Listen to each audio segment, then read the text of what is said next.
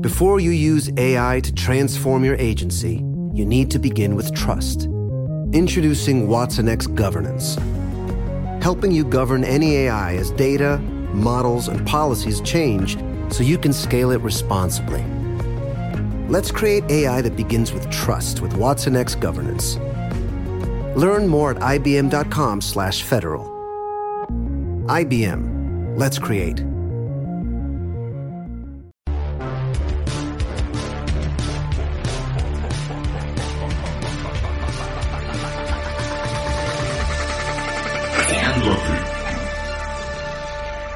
Hola amigos campistas, amigos especiales, una noche más hemos quedado para, para sacar a pasear a Crypto, nuestro super perro favorito, y, y, aquí estamos todos. Yo soy, yo soy Armabot, siempre al servicio de, del campamento, y aquí estamos todos, por ejemplo, Matt. O sea, que estamos pasando un frío de la leche, porque ha entrado la primavera, pero no se nota, ¿eh? Amiguitos, así que abrigaros. Sí, sí, con, con las inclemencias del tiempo y, y de la propia vida, como, a ver, señor B. Sánchez, pues si hace frío, ya sabéis lo que tenéis que hacer.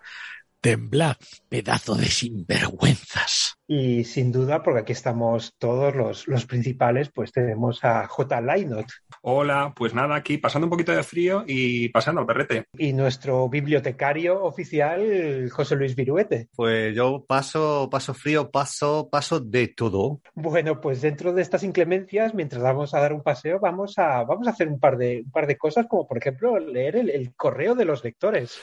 Efectivamente, ya tenemos recopilado todo el correo que nos habéis enviado. Por un lado, los mensajes que nos habéis dejado en la comunidad de Campamento Krypton. Y bueno, vamos a empezar con una pregunta que yo creo que podemos, podemos responder, por lo menos algunos de los que estamos aquí. Aaron nos pregunta, ¿qué os está pareciendo Winning Time? Y ya sacando el tema, se habla poco de lo buen actor que es John C. Reilly. Hombre, John C. Reilly nos ha dado lo mejor y también lo peor.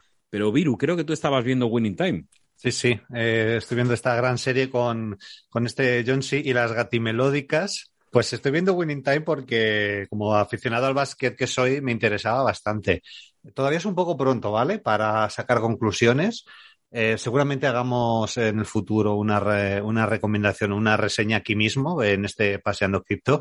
De momento y con los episodios que hay, decir que va de menos a más. ¿Por qué? Porque el último episodio sí que me ha gustado mucho, que, que es el cuarto, pero los tres primeros eh, no me estaban terminando de funcionar. Así que vamos a esperar. Yo creo que, que es justo también con, con los propios responsables de la serie que podamos juzgar el, el, el, producto completo, ¿vale?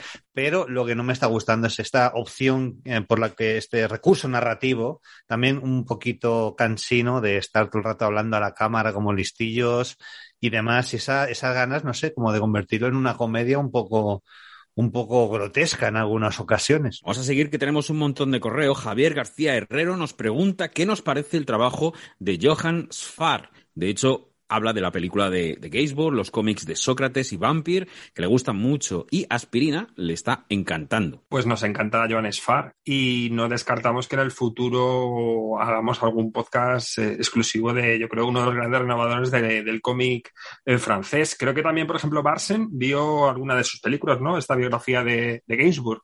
Fíjate, no soy muy, iba a decir no soy muy fan, es mentira, no soy muy lector de Sfar, que es una cosa que tiene fácil solución, pero sí puedo decir que me gustó muy mucho. La película de Gainsbourg, ese biopic, me pareció que estaba francamente bien, o sea, estaba muy, muy bien. Eh, y bueno, evidentemente me gusta la mazmorra y tal. El vampir mmm, tiene algo que me tiene algo que me afecta, que no me gusta, que me da como un, no sé, como un mal rollo, no sé. Este rollo de esta relación, estas interrelaciones que tienen los personajes, tiene como un rollo así realista, dramático, que no sé, debe tocarme alguna fibra sensible que no me gusta y me causa un poquito de rechazo. Pero vamos, la película de eh, Gainsbourg, fantástico. El Blueberry que ha escrito hace pues poco tiempo está francamente bien también. Sergio Morajudo nos llama guapos y luego por un lado dice, son varios puntos, así que voy a ir rápido, ¿vale? Un tema del que le encantaría un monográfico Krypton, es uno de sus temas favoritos, que le encantaría, eh, le encantaría saber más películas de carreteras, desde El Diablo sobre Ruedas a Salvaje, pasando por Breakdown o Nunca juegues con extraños. De todos los temas que tenemos por ahí apuntados, Este es uno de ellos, evidentemente. Hemos hablado de, vehículos, hemos hablado de coches, tanto en cómic como en, como en cine. O sea que eh, nos estamos acercando a, este tema, yo creo. Nos pregunta Sergio, ¿Para cuándo una monitora con plaza? Pues están sacándose las oposiciones ahora mismo, eh, están un poco difíciles. Y la siguiente pregunta es, ¿para cuándo, eh, ¿cuándo adquirirá este estatus el superagente? Sí, bueno, eh, cuando se mude más cerca, porque el pobre cada vez que viene le toca hacer, le toca hacer un viaje un poquito largo, la verdad. Pues el superagente 86 yo creo que es casi como Tony Kukoc, ¿no? O así, el sexto hombre, ¿no? Que resuelve Sale ahí del banquillo y siempre rinde, ¿no? Últimamente también estamos trayendo en los programas de cómica Dani, de Atom, pero bueno, no sé, tenemos afortunadamente muy buenos amigos que, siempre nos echan una mano, como por ejemplo Oscar Díaz, y bueno, pues quién sabe, cualquiera de estos, yo creo que se lo, que se lo, que se lo merece, quién sabe. Eh, nos piden por aquí que contéis la subtrama de vampiros de Nada es para siempre, porque necesitan saber más. Uf, eh, pues nada, que había un, había un alumno en el instituto que eh, era, estaba muy pálido, citaba a Edgar Allan Poe, se fijaba en los cuellos de las chicas y el gato, Adrián. Y te, he entendido, se, te he entendido, se fijaba en los culos de las chicas. No, en los cuellos, en los ah, cuellos. Ah, vale, vale, vale, en lo otro nos fijamos el resto, supongo. Aunque bueno, un cuello siempre tiene un puntito erótico. Y, y bueno, Adrián y Gato, pues sospechaban que era, que era un vampiro y empiezan así a actuar como raros, les empieza a dar miedo y, y demás. Eh, salía muy poquito, eh, era de las tramas de las de un minuto, una escena por episodio, nada más. Claro, el eh, trama de, si es vampiro o solo gótico, ¿no? Claro, exactamente. Afectadito. Nuestro amigo Rafael nos, eh, nos dice que si hemos sido coleccionistas de cosas molonas, que es lo más molón que tenemos en nuestra casa expuesto, cosas a las que tenemos cariño, colecciones.